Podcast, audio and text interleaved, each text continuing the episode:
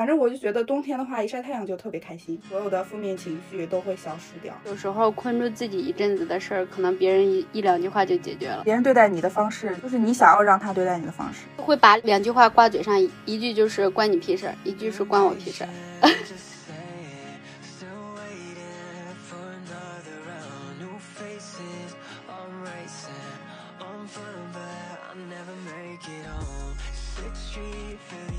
Hello，大家好，我是 ENFJ 的艾玛。Hello，大家好，我是李子，我的类型是 INTJ。今天的主题是来聊一聊精神内耗。今天查完我的这个类型之后，我发现类型跟容不容易内耗还是有点关联的。因为我是 INTJ 嘛，他写的是完美主义者，我就觉得容易内耗的类型我是。我是今天为什么特别想聊这个主题，是因为我是在前两年，就是让我特别意外的是，就是我的两个朋友同时患上了抑郁症。对他们的了解，就是觉得他们确实是自我内耗很严重的那种类型。一个网友他是这么总结精神内耗的，他说：“言未出，结局已演千万遍；身未动，心中已过万重山；行未果。”假象苦难愁不展，事已毕，过往仍在脑中演。真的总结的很真实，对，又真实又精辟。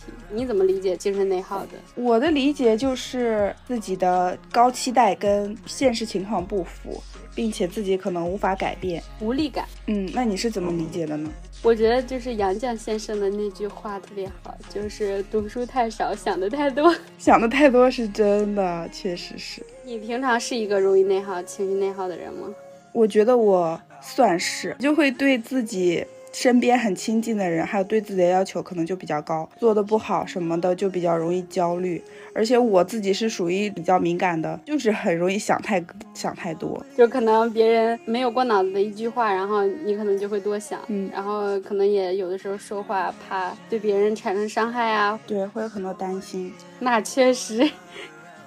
我觉得相对于艺人来说，I 人应该是会精神内耗多一点嘛，这也说不准，分人分性格哈。那你最近有什么让你觉得精神内耗的事情吗？或者以前的？嗯，近期没有，最近一段精神内耗估计就是一两年前。我当时那个状态，我觉得就反正特别不开心，就天天提不起来劲儿。然后那时候就是我妈妈给我一打电话，我就想哭。不知道为什么，就是说到一些话题的时候，就那个泪就啪啪的往下滴。就我也不是一个很爱哭的人，但是那段时间真的特别容易哭。你可能就是那时候就是有一点想辞职，但是又想不通我要干什么。然后我记得有一次是国庆吧，那天晚上是我和我妈妈一起睡的，她跟我说话嘛，然后就是提不起来劲儿，然后跟她说话兴致也不高，然后我妈突然间来了一句，她说那个你最近。怎么这么不开心？然后我当时你知道吗？然后当时就是那个鼻头一酸，真的是鼻头一酸。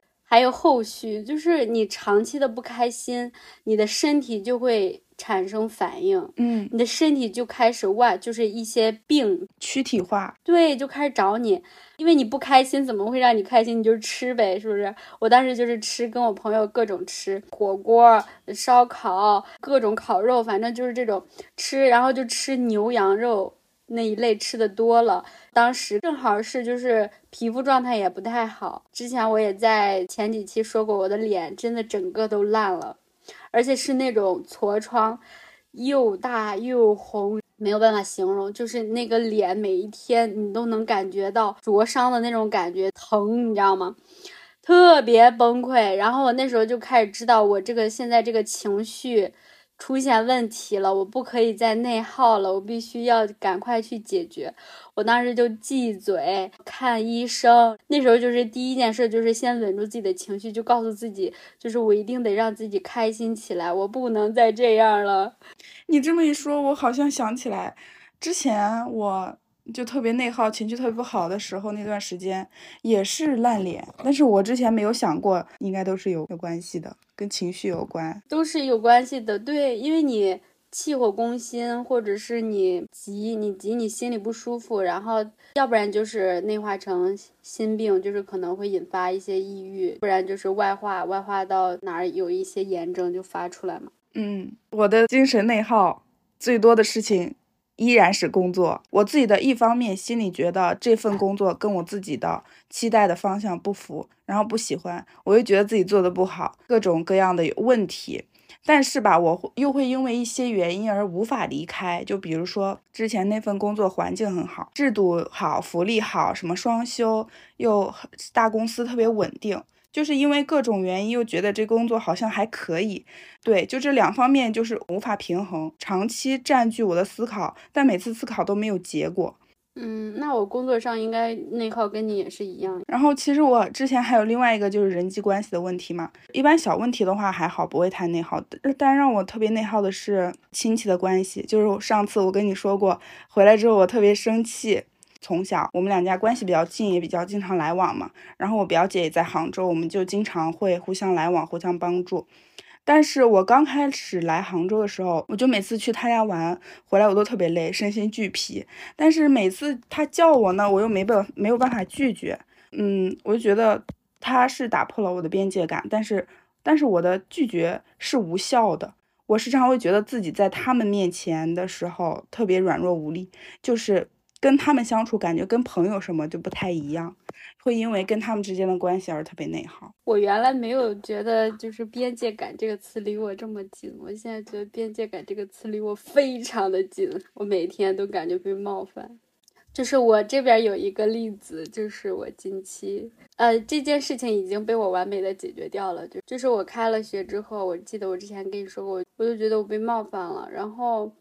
就是我根本就不想参与对方的生活，然后就是大家都是同学，我的就是社交媒体被人跟盯上了一样，就是我不能发个东西，我发个东西，然后就对方给你私聊，太吓人了。或者说就是我所有的那种社交媒体，就感觉好像对方都知道，哇塞，就觉得也跟对方的关系也没有熟到，就是可以这样，真的有一种被监视的感觉。然后呢，有一天我实在受不了了，我就找对方。聊了一下，对方可能他没有意识到，对，我不知道为什么有的人就是那是别人的生活，你为什么对别人的生活那么好奇？我真是很无语。嗯，他没有意识到他打破了你的边界感，或者对他来讲，他不觉得是对你来说是冒犯的行为。有的时候可能说觉得自己的边界感被冒犯了，但是但是你不知道怎么沟通，不知道就没有办法去直接的表达。但是我真的觉得，如果你要是人际关系上就是导致精神内耗，一定要去直接跟对方聊。就是你如果不舒服了，你要让对方知道你不舒服了。就是可能有的时候对方他意识不到，你在一个新环境，就是每个人的一些呃秉性啊，或者生活习惯，就可能都不是多清楚。他也可能不是恶意。我那时候就彻底好了，好了之后就是结识到了一个就是一起备考的一个小姐姐，她抑郁症好几年，然后就在跟她交往的过程中，我就发现她是一个特别精神内耗的问题。这一两年的时间，就是隔一段时间我们会聊一次。但觉得抑郁症真的很普遍，对。但是这个事情，我觉得就是这个事情，抑郁症它是一个很正常的事情，你的情绪及时的抒发出来，对你不能把不好的。情绪一直埋在你的心里，然后他没办法化解之后，就会陷入这个抑郁，非常正常且普遍的。就是你不要听到他抑郁了，然后就怎么着不好了，他会好的。他只是说短暂的一段时间陷入到了他那个小圈里，他出不来。抑郁他可能就是生病了，其实跟生病是一样的，只不过是情绪上的问题。其实他不应该被各种污名化什么的，他就是其实很正常的一件事情。这期的目的就是。怎么着能让大家把这个情绪出来的更快一点，然后停留的时间更短一点？嗯，对，我们在最后也会给大家说一些小建议或者小方法，解决他这个精神内耗。得先知道造成你这个精神内耗的底层原因是有哪一些。我现在有一个感觉，就是第一个就是互联网引发的这个焦虑，尤其现在就是我上研究生之后就会好多群，你知道吗？太多群了，然后有的时候你也得看一些就是群消息，你就是不能屏蔽的群的消息。近几天我跟我朋友他们一起在图书馆学习的时候，你就能明显的感觉到，就是那个手机对我的干扰太强了，就是一下就把你分神了，一下就把你分神了，然后。就是导致你这个学习一会儿被中断，一会儿被中断，然后就特别的难受。我前两天有一天晚上，国庆休完了之后，在图书馆，然后各种写作业，然后也没来得及复习，就是学那个六级。然后我那天晚上我就特别难受，我说完了，我说今天没有背单词，特别慌。我说天啊，这国庆过去，这就十月中旬了，然后马上俩月又该考试了，这单词还没有过完一遍呢，这怎么办呀？我当时因为大晚上了嘛，你要再慌下去就睡不着觉了。我就当时告诉自己，没事儿，没事儿，没事儿，没事儿，没事儿，没事儿，没事儿，就反复的跟自己确定没事儿，然后就拍了拍自己，就说没事儿，没事儿，先别焦虑，然后那个也先别内耗，先给自己定个计划，然后就是先让自己回个神儿。我赶紧的就是定一下，就是未来一周啊，或者说这这两个月怎么学习，然后就慢慢的就平复一下自己的那个心情，然后哦，当天晚上就睡睡了一个好觉。我感觉我现在也是这样，就是一瞬间的那个念头，哎呀，怎么办？怎么办？然后，但是自己 要劝自己，告诉自己没关系，因为你慌，你只会焦虑，然后你也改变不了什么。对我来说，还有一个就是，咱们在做这个话题的时候，我也跟我朋友，就是他们聊了一下，就是他们身上存在的一些内精神内耗。就对我们同学来说，普遍都是一些对未来工作啊担忧，他们不能想一想这个问题就焦虑，会精神内耗。他也不知道未来就是能不能找一个好工作啊。或者说研究生毕了业之后，就是现在这个就业形势，还有一些就是朋友的精神内耗来源于哪儿吧？我有个朋友，我今天跟他说，我说，我说我可不可以讲你的故事？他说可以啊，讲吗？我说行。我觉得他不开心的原因就是他自从嗯他高中毕业之后，但凡想做点什么，他都没有做成。他之前哦，他这个人的性格是一个。极度自信，就是甚至到自负的一个人，就这种很骄傲的人啊。当他受挫的时候，精神内耗会更严重，就是因为他从小到大一直都挺优秀的，然后到他上大学，他他的学习考研就没有一件事是让他满意的，听起来落差感很大。对他落落差感很大，他就是他原来是一个很自信、很自信、很自信的人，但是他毕大学毕业的时候，他们那个导师让他保研嘛，保他们学校，他不想，他想自己考嘛，他想考一个就是自己想考的学校，然后当时没有考上。以我的分析，就是我作为一个旁观者来讲，我觉得是这些各种，呃，没有做成的事情，就是促使他。就是陷入到了一个对自己的自我否定中，然后就长期的精神内耗。每一次一个月打电话的时候，他总是在说一些不太好的事情，就是一些烦心事儿。然后他没有说过好的事情，全是抱怨，各种抱怨，各种埋怨，还有抱怨。然后那时候本来就大四了嘛，大家都很其实有一点点焦虑，就是对未来的那种迷茫。然后他整个人就丧了，丧的不行。有一次他来我们学校，他来找我的时候，那天生了一场大气，就是生他的气，就是他把自己的生活过得好糟啊，自己的外表也不要了，就是邋里邋遢的，说话也各种丧气。然后他那时候我记得还是生病了，他要来那个市区。就是他当时实习的地方是在郊区，我们学校是在市区这边，然后他来这边，然后去跟他一起去看医生。他整个状态就是从外到内，就是各种感觉都不太好。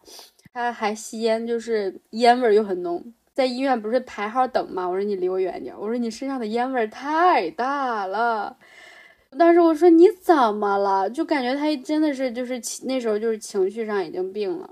他有意识到自己的这个状况吗？他有意识到自己的状况，但是就无力改变的。嗯，对，就是他那时候就觉得，就是那种无力感很强很强很强的，就直到现在，直到现在他已经好了嘛，然后他都不敢在我面前吸烟。他现在回头去看他当时的那个状态的时候，他也是觉得，就是当时就是感觉被困住了。他这个人又爱读一些 哲学类的书。哦，那我懂了。然后就真是把自己困住了，就真的是陷入到那个情绪的怪圈里了。我不是一个 E 人嘛，我是一个就是我平时是一个就是能量能量场很强的一个人，就是我每天过得很开心，然后也是能给自己周边的朋友带来快乐的那种人。他的那种。低气压的那种氛围已经影响到我了，就是我已经跟他就是不管怎么聊、怎么劝、怎么就是舒缓他的情绪，根本就过不来，你知道吗？那后来是你带他去看医生的吗？没有，他没有，他那时候是自己走出来的，他没有看医生。有一次过年的时候，就是他我们来我们聊，我说就是聊他这个过程嘛，就是怎么自我解救出来的。他就看了好多书，他的那些困惑。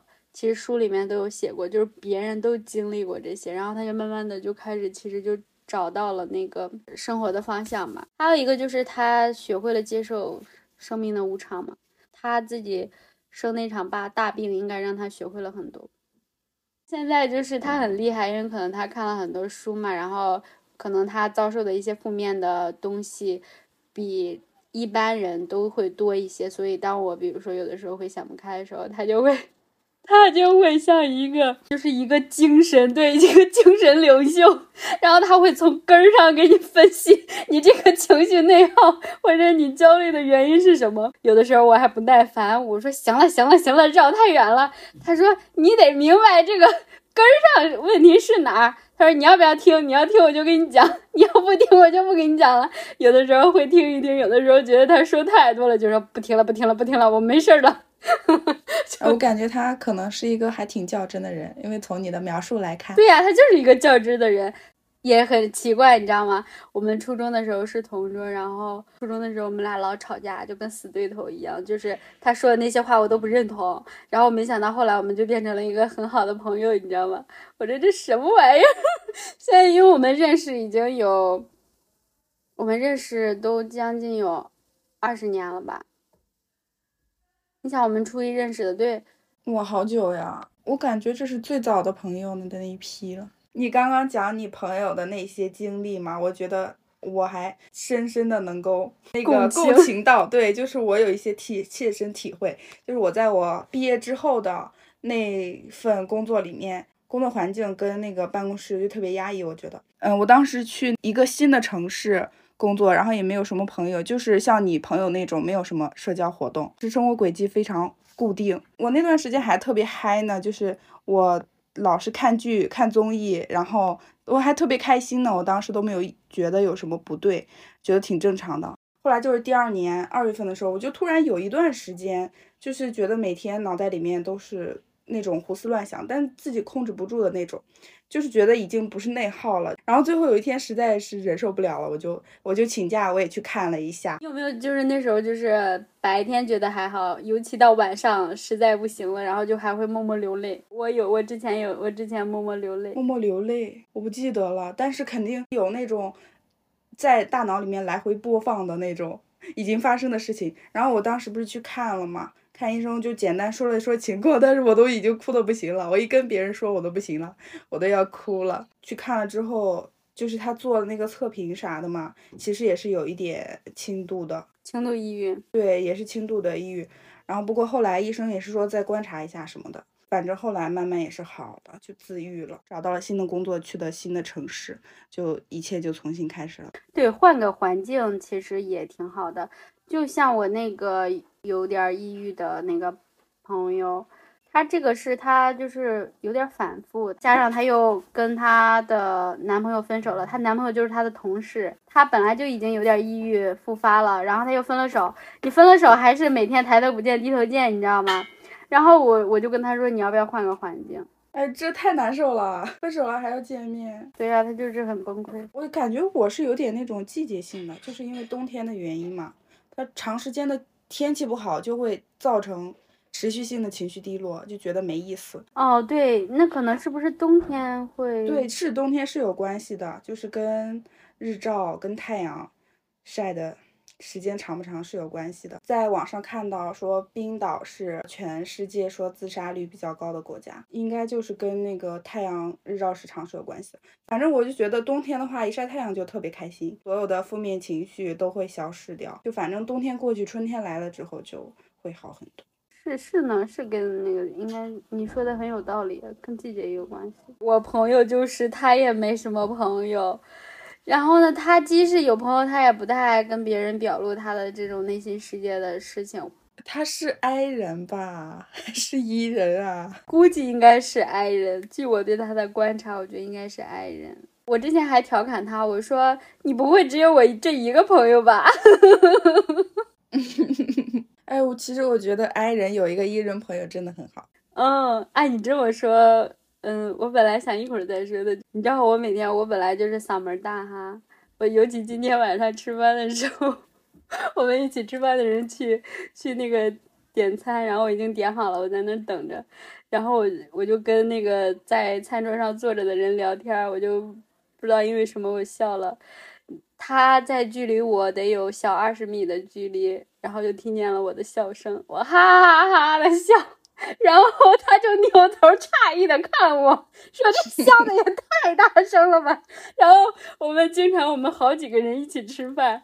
然后就老别人老看我们，你知道吗？然后昨天其中有一个人说：“你知道为什么他们老看咱们吗？”我说：“为什么？”他说：“我刚刚去那个放餐具，距离那么远，我都能听到你们在这叽叽喳喳。”他说：“是声音太吵了。”我说：“好吧，好吧。” 我说：“我说你们又习惯我的大嗓门，然后还有这种天天哈哈哈的声音。他们说我的笑声太有魔力了，绝了。”就是好快乐，因为现在的人际关系很简单嘛，就是你远离了你那些不开心的人。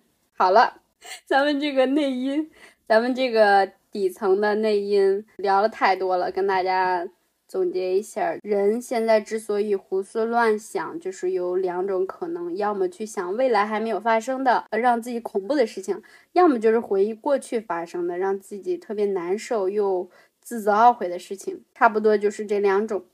听了很多情绪内耗的这些故事吧，反正每个阶段每个人可能都会陷入到刚刚说的那些情绪内耗中，这很正常。毕竟成年人的世界就是一个麻烦连着一个麻烦，不可能说有停止的时候。但是我们要学会一种本领，在这种情绪中停留的时间要小之少之又少，出来的速度要快之又快。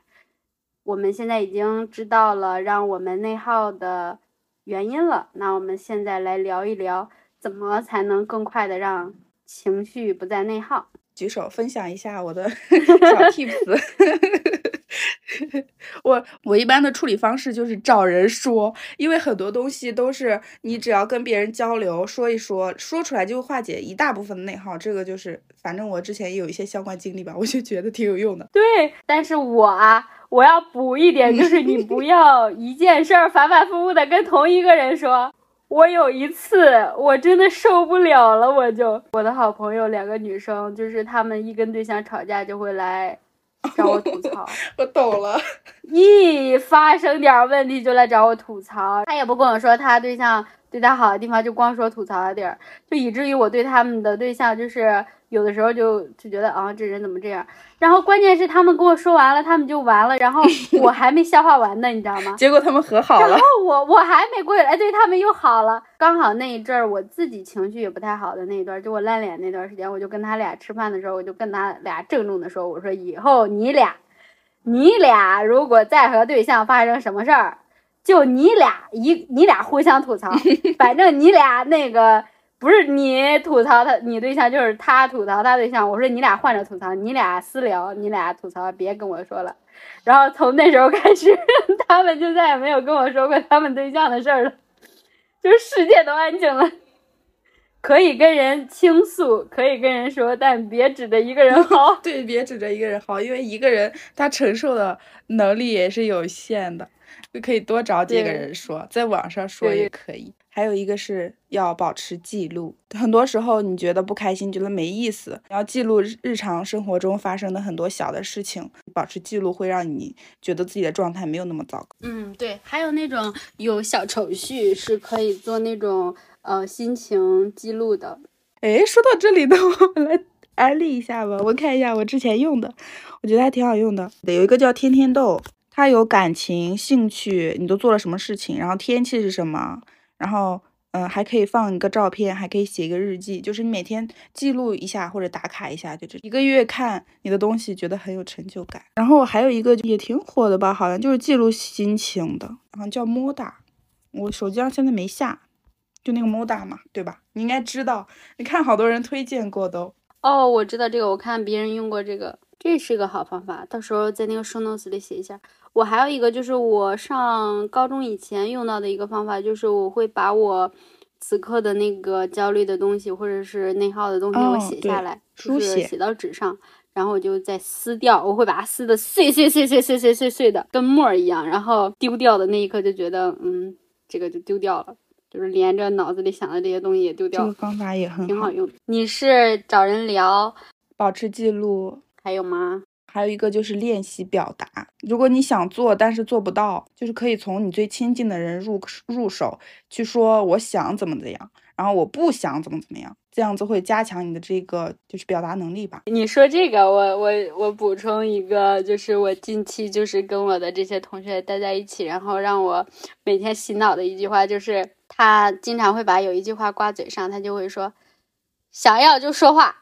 有的时候可能会考虑别人的心情，然后就怕麻烦别人，然后他可能会看到你这个意图，他就会说想要就说话，就是你要说出来，我就肯定会答应。然后我就觉得这句话很治愈，你知道吗？干脆利落。对，他就说想要就说话，对，然后就觉得这句话很好。那你有什么好的小方法吗？现在就觉得让我自己陷入到情绪内耗的就无非两种，就是是。或者是人，要不然就是事，要不然就是人，对不对？得分看是人还是事儿。现在就是会把两两句话挂嘴上，一句就是关你屁事儿，一句是关我屁事儿。像比如说有一些人没有边界感，我就会跟他说关你屁事儿。然后就是如果是我自己会内耗的话，我就会心想关我屁事儿。就是如果如果我和别人比如说闹矛盾了，我就会直接跟对方交谈，是人际关系上的问题，我就会跟他说我。我真心的建议你去和对方，聊一聊，摊开来，大家就是真心聊一聊的时候，反而其实能化解一些矛盾，还能增进一些感情。就如果是我的一些行为让对方不愉快了，然后我我会直接道歉。还有人人这方面，第一点就是，呃，就刚刚说的，第二点就是。你要去远离一些让你内耗的人，你一定要去远离。对，有时候朋友是自己选择的。对啊，我感觉朋友对我来说就是自己选择的家人。那我为什么要去选一些经常让我自己不开心的人呢？所以我就不会跟那样的人深交。别说深交了，有可能就日常的交流也不会。人这方面总结两句话就是。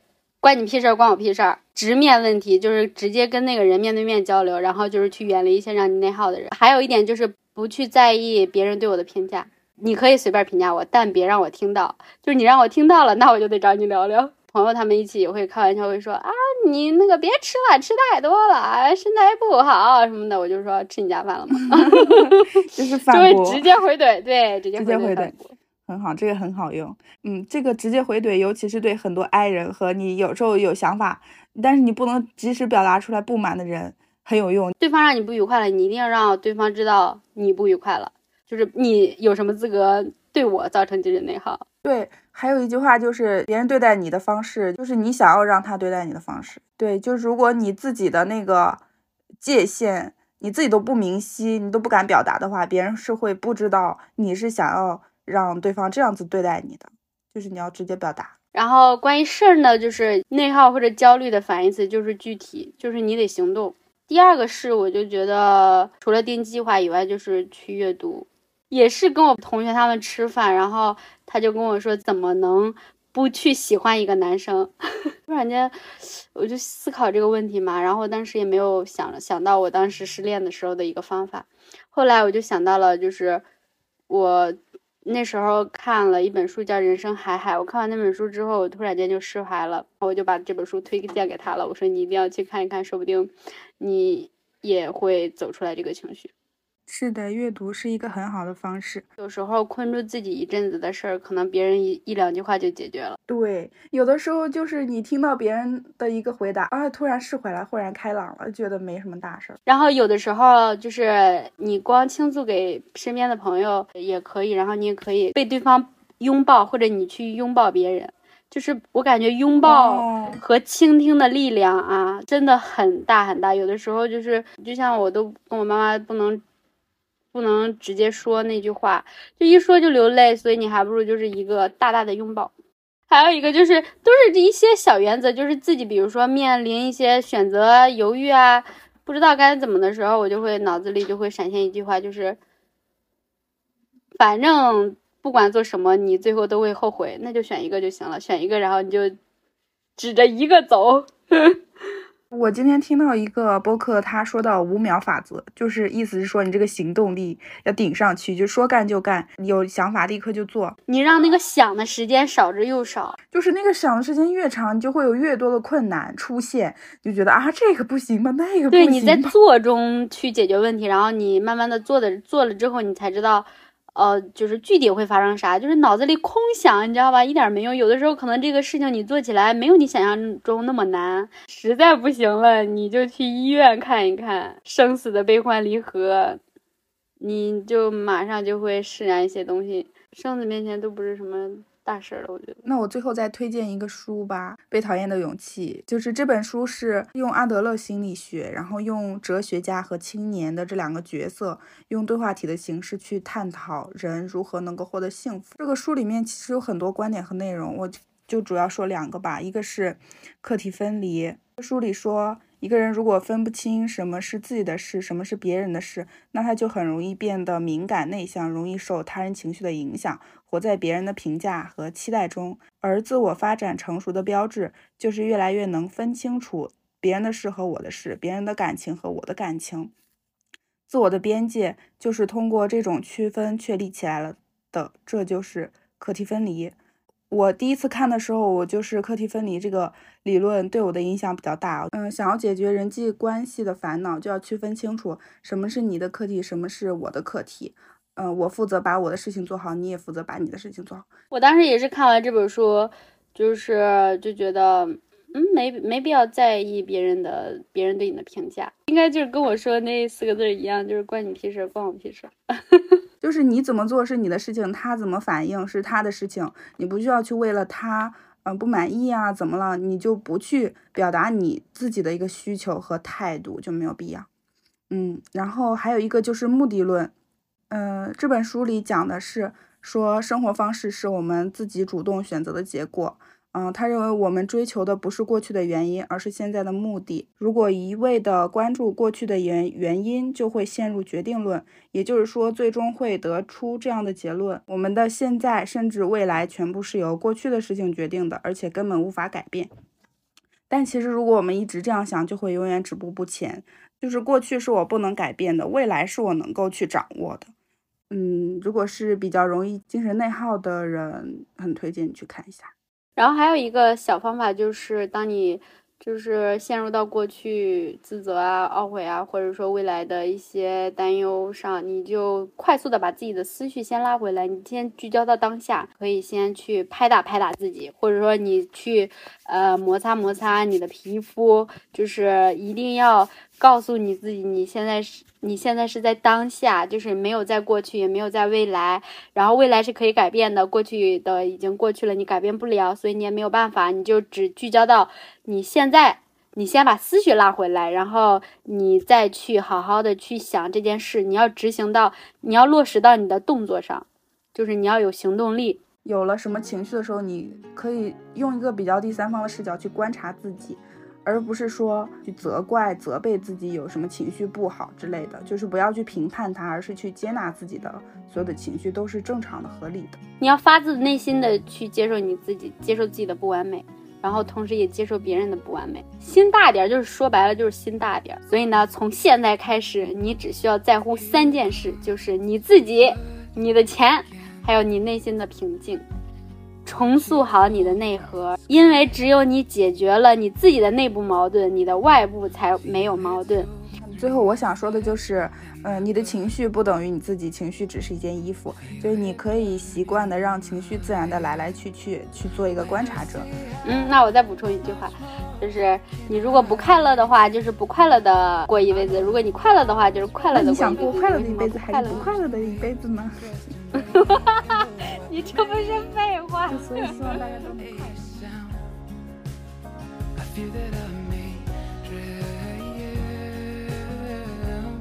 今天的节目就到这里啦！如果你喜欢我们的节目，可以点击订阅，还可以扫描 show notes 里面的二维码进入我们的听友群，我们最新的节目更新动态都会发在里面。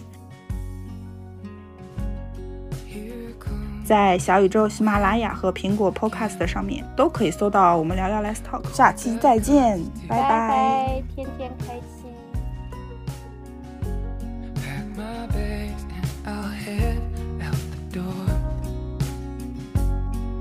try